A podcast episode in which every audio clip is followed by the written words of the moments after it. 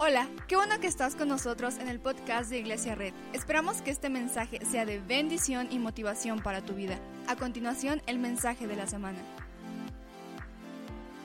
Entonces estamos en este versículo donde hablamos de cómo eh, se presenta eh, Dios a Moisés, se presenta Dios delante de Moisés y le dice quién es. Entonces le dice en Éxodo 34, 6, dice, pasando delante de él proclamó, el Señor, el Señor, Dios clemente y compasivo, lento para la ira, grande en amor y fidelidad, que mantiene su amor hasta mil generaciones después. ¿Cuántos dicen amén?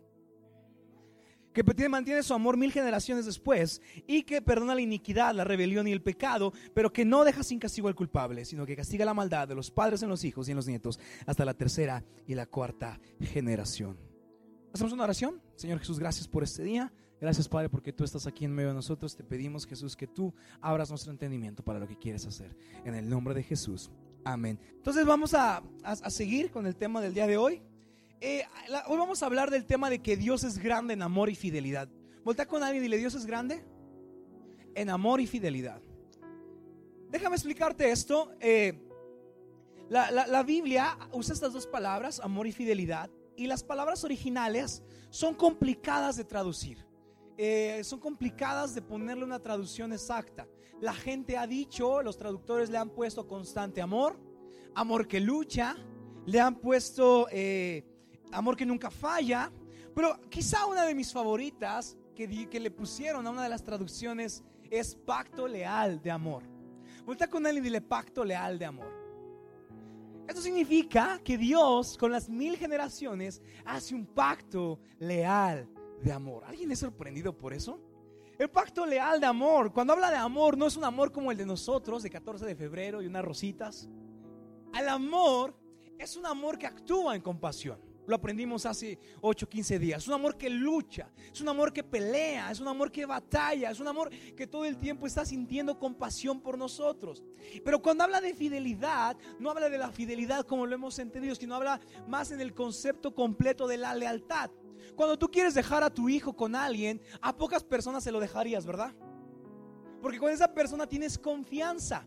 Cuando hablamos de un pacto leal de amor de Dios con la humanidad, hablamos de un pacto en el que se puede confiar, en el que uno puede recargarse sin tener miedo a que será roto, porque Dios es leal en un pacto de amor con las generaciones. ¿Alguien está aquí? Entonces, vamos a hablar hoy de pactos. Mantén en tu mente la palabra pacto. Vuelta con alguien y dile pacto leal de amor. La fidelidad y el amor de Dios es grande. El amor habla de compasión y la fidelidad habla de lealtad hasta las mil generaciones. Pero nosotros no somos así. Nosotros rompemos pactos rápidamente. Nos cansamos de nuestro trabajo y creemos, creemos que podemos conseguir otro. Ya en la actualidad ya no existen muchos pactos. Cuando quieres tener una novia no le dices, hagamos un pacto de novios, ¿verdad?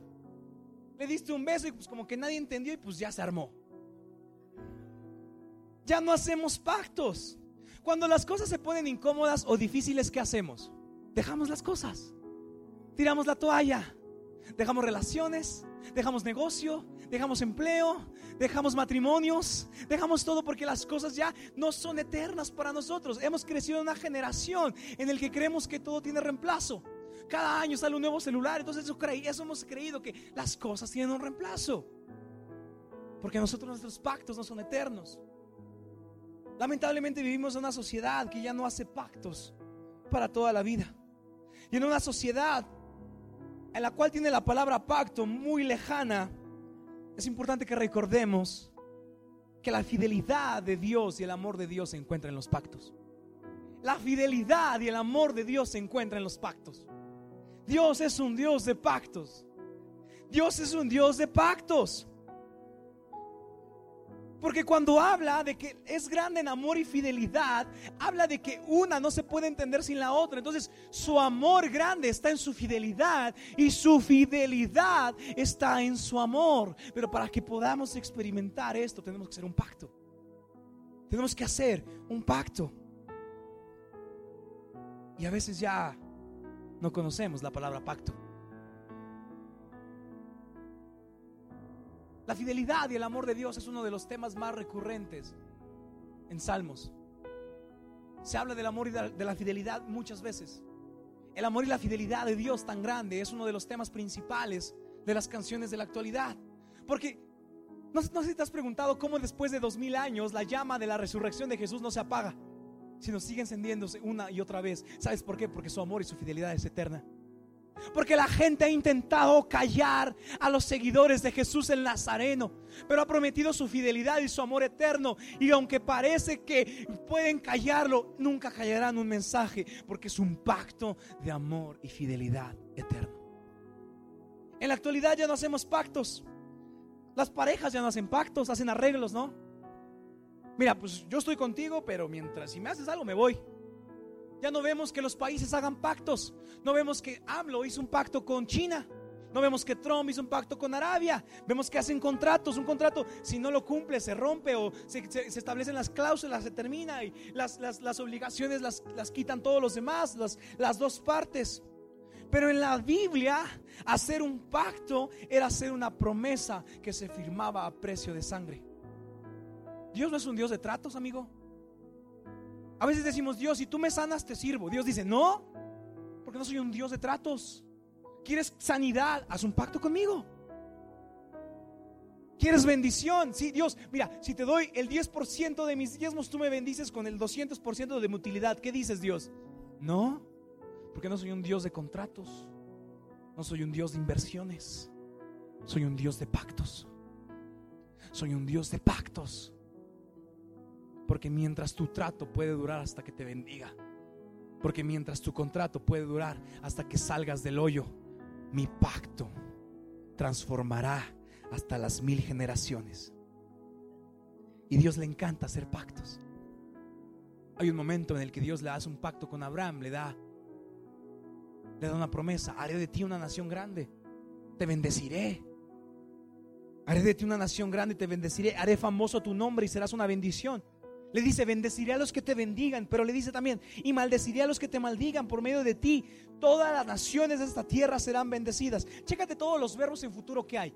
Haré, bendeciré, multiplicaré, te daré, porque a Dios le encanta hacer pactos que duren hasta las mil generaciones.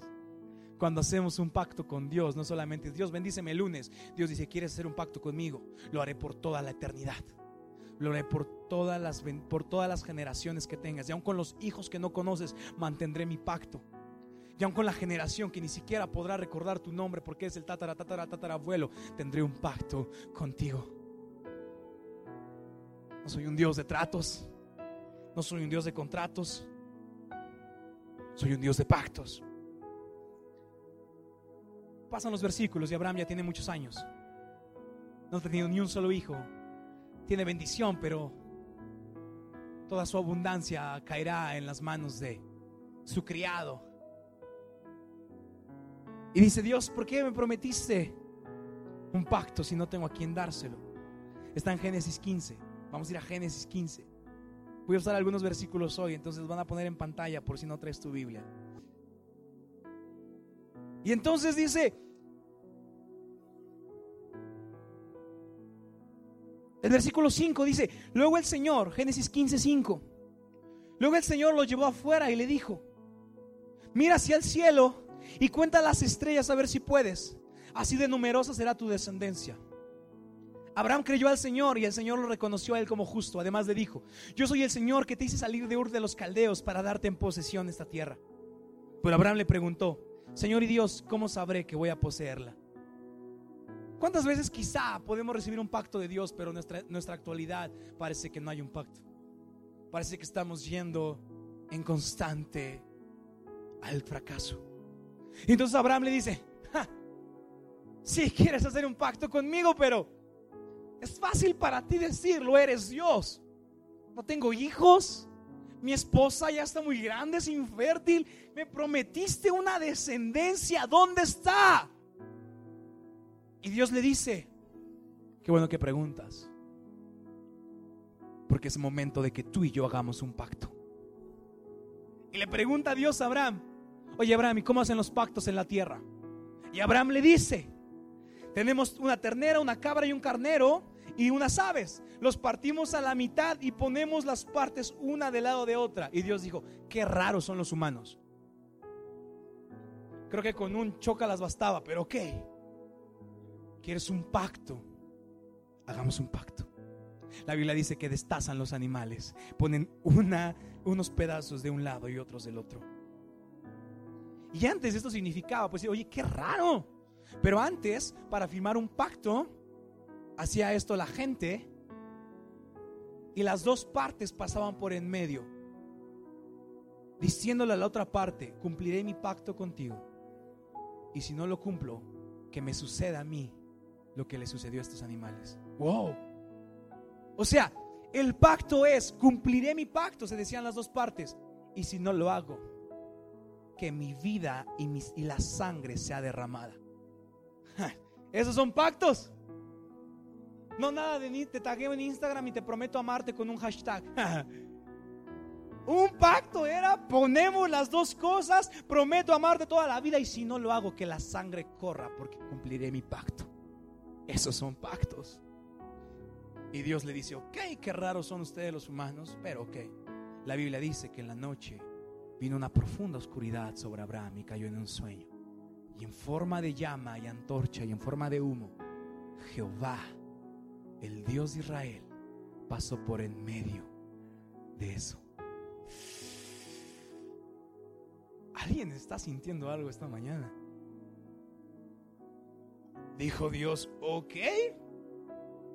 Abraham, bendeciré tu descendencia. Y si quieres que haga un pacto contigo, lo hago. Pasaré por en medio, diciendo que si alguna de las dos partes incumple su pacto, no será la sangre humana la que será derramada, será la sangre de la divinidad. ¿Alguien le resuena a un personaje en la historia que cambió la humanidad dos mil años, hace dos mil años? Y después, Jehová pasó por en medio de ese pacto. Y dijo, Abraham, soy tan grande en amor y fidelidad que jamás romperé un pacto. Pero si tú lo rompes, no será tu sangre la derramada. Será sangre proveniente del cielo. ¿Cuántos pactos hemos roto con Dios? ¿Cuántos tratos hemos hecho porque nos da miedo hacer un pacto? ¿Cuántas veces le hemos prometido a Dios que lo buscaremos con todo y después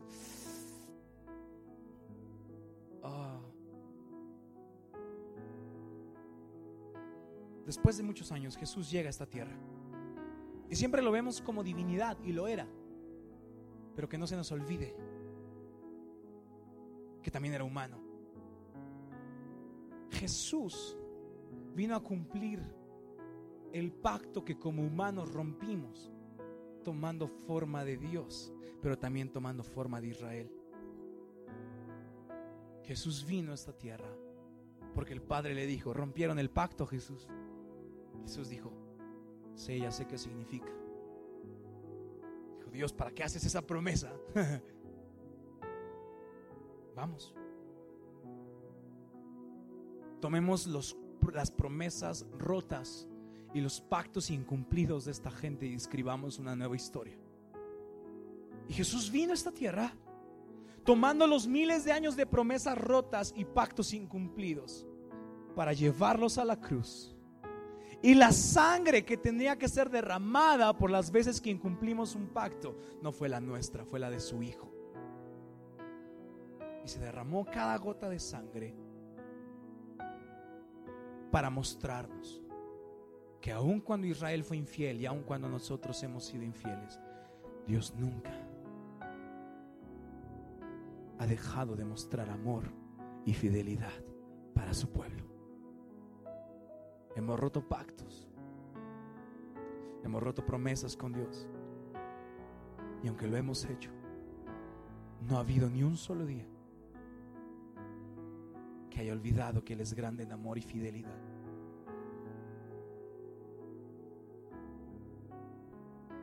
Porque cuando nosotros somos infieles, Él permanece fiel para siempre. Pero ¿no ha pasado que a veces sentimos que el pacto no está con nosotros? Como que Dios, es que ¿por qué me está yendo así? Porque el pacto de Dios está enfocado más en tu santidad que en tu felicidad. Hola, ¿alguien está aquí?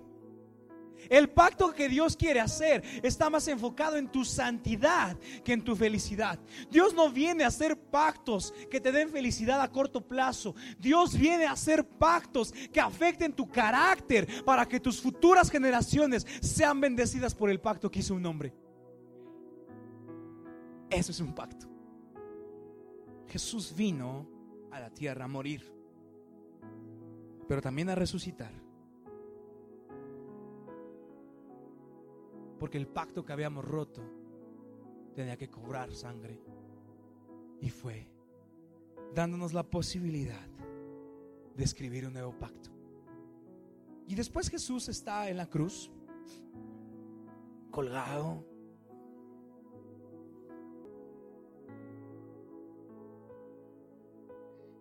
Con heridas en la cabeza, clavos en sus manos, clavos en sus pies.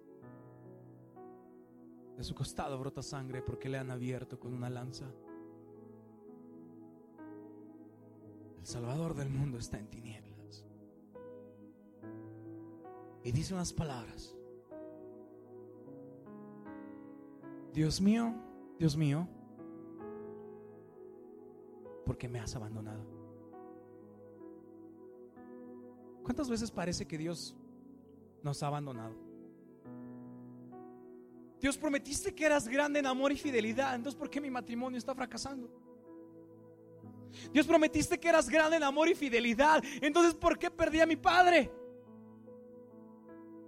Dios prometiste que serías grande en amor y fidelidad. Entonces, ¿por qué mi madre me abandonó? Dios prometiste que eras grande en amor y fidelidad. Entonces, ¿por qué cada que me duermo, me duermo en medio de violencia doméstica? Dios prometiste que serías grande en amor y fidelidad. Entonces, ¿por qué alguien que amo tiene una enfermedad terminal? Dios prometiste que eras grande en amor y fidelidad. Entonces, ¿por qué tengo un dolor tan fuerte que me tumba en cama? Dios prometiste que eras grande en amor y fidelidad. ¿Por qué me has abandonado? ¿Alguna vez nos hemos sentido así? No levantes tu mano. Y de repente los discípulos están viendo a Jesús y escuchan estas palabras. Dios mío, Dios mío, ¿por qué me has abandonado? Y los discípulos dicen, no hay pacto. Si el Salvador del mundo se siente abandonado, ¿qué espero yo? La oscuridad entra en los discípulos. Dios, ¿por qué me has abandonado? Porque has quitado tu rostro de mí. Porque has olvidado el pacto que hiciste mis padres. Porque has olvidado el pacto que hiciste conmigo. Y el Salvador del mundo está ahí diciendo que por qué está siendo abandonado. Y de repente alguien dice, ¿estás listo? De repente alguien dice, ¿Qué dijo? Que el padre lo abandonó. Dijo, Dios mío, Dios mío, ¿por qué me has abandonado? Y dijo, esperen, yo he escuchado ese verso al inicio de una canción. Y los otros discípulos dijeron, no, el, el, el hijo es abandonado por el padre. Y dijeron, no, no, no, lo he escuchado voy por mi Biblia. Y un discípulo salió corriendo. No trajo su Biblia como la de nosotros, trajo un chorro de rollitos. Ayúdenme a buscar. ¿Qué estamos buscando? Dios mío, Dios mío, ¿por qué me has abandonado? Y de repente alguien dijo, bingo, Salmo 22.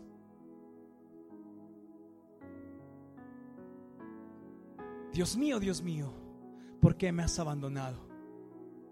Lejos estás para salvarme, lejos de mis palabras de lamento. Dios mío, Dios mío, clamo de día y no me respondes. Clamo de noche y no hallo reposo. Hasta ahí. Y si las palabras de Jesús no eran el final de una canción de soledad, pero hicieran el inicio de una canción que empieza con abandono y termina con un nuevo pacto.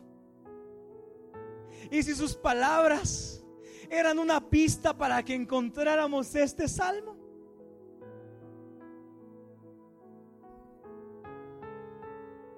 El 3. Pero tú eres santo, tú eres rey, tú eres la alabanza de Israel. En ti confiaron nuestros padres, confiaron y tú los liberaste. A ti clamaron y tú los salvaste. Se apoyaron en ti y no los defraudaste.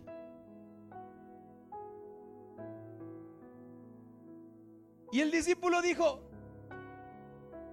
no es señal de que se acabó el pacto.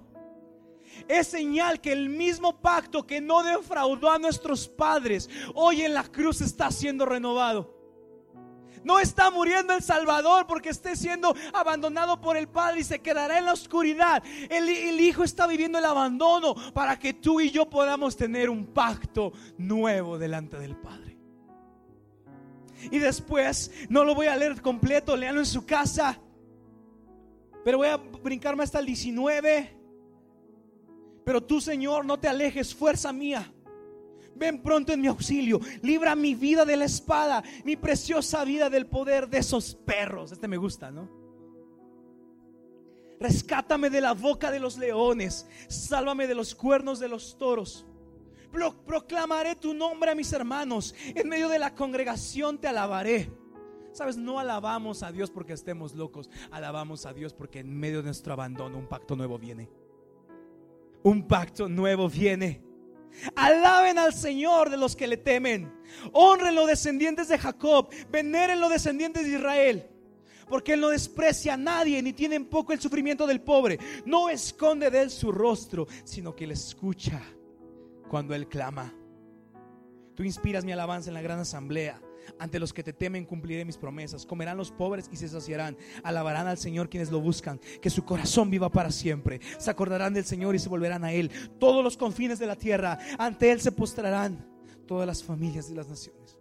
Porque del Señor es el reino. Él gobierna sobre las naciones. La posteridad le servirá. Del Señor se hablará a las generaciones futuras. Y al pueblo que aún no ha nacido se le dirá que Dios hizo justicia.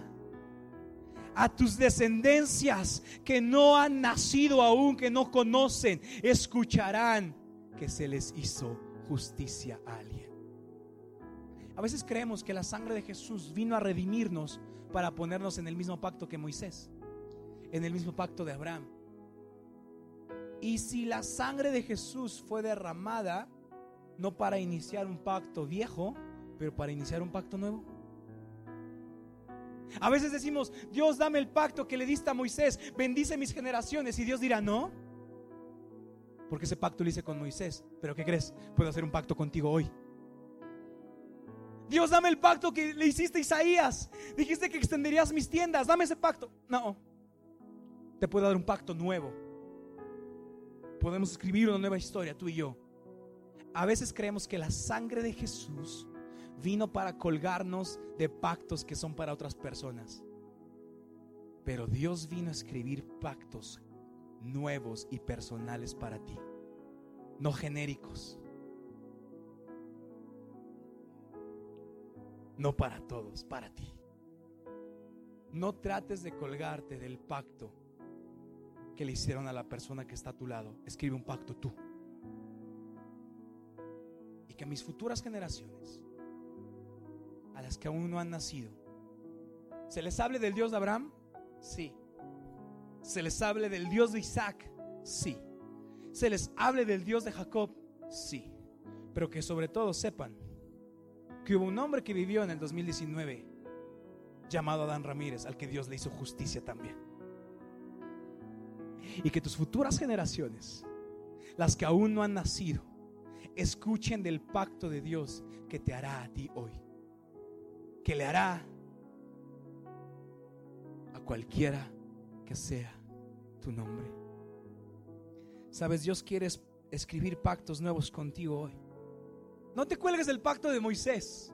No te cuelgues del pacto de Abraham. Cuélgate de un pacto nuevo que Dios puede escribir contigo.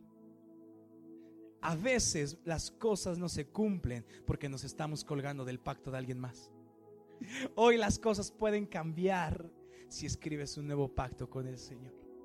Porque toda señal de abandono no es el final de la canción, es el inicio de la escritura de un nuevo pacto. Muchas gracias por acompañarnos. Subimos contenido semanalmente, así que suscríbete y síguenos en redes sociales. Te dejamos los links en la descripción. Nos encanta pasar tiempo contigo, así que si estás en Tlaxcala no olvides visitarnos este domingo.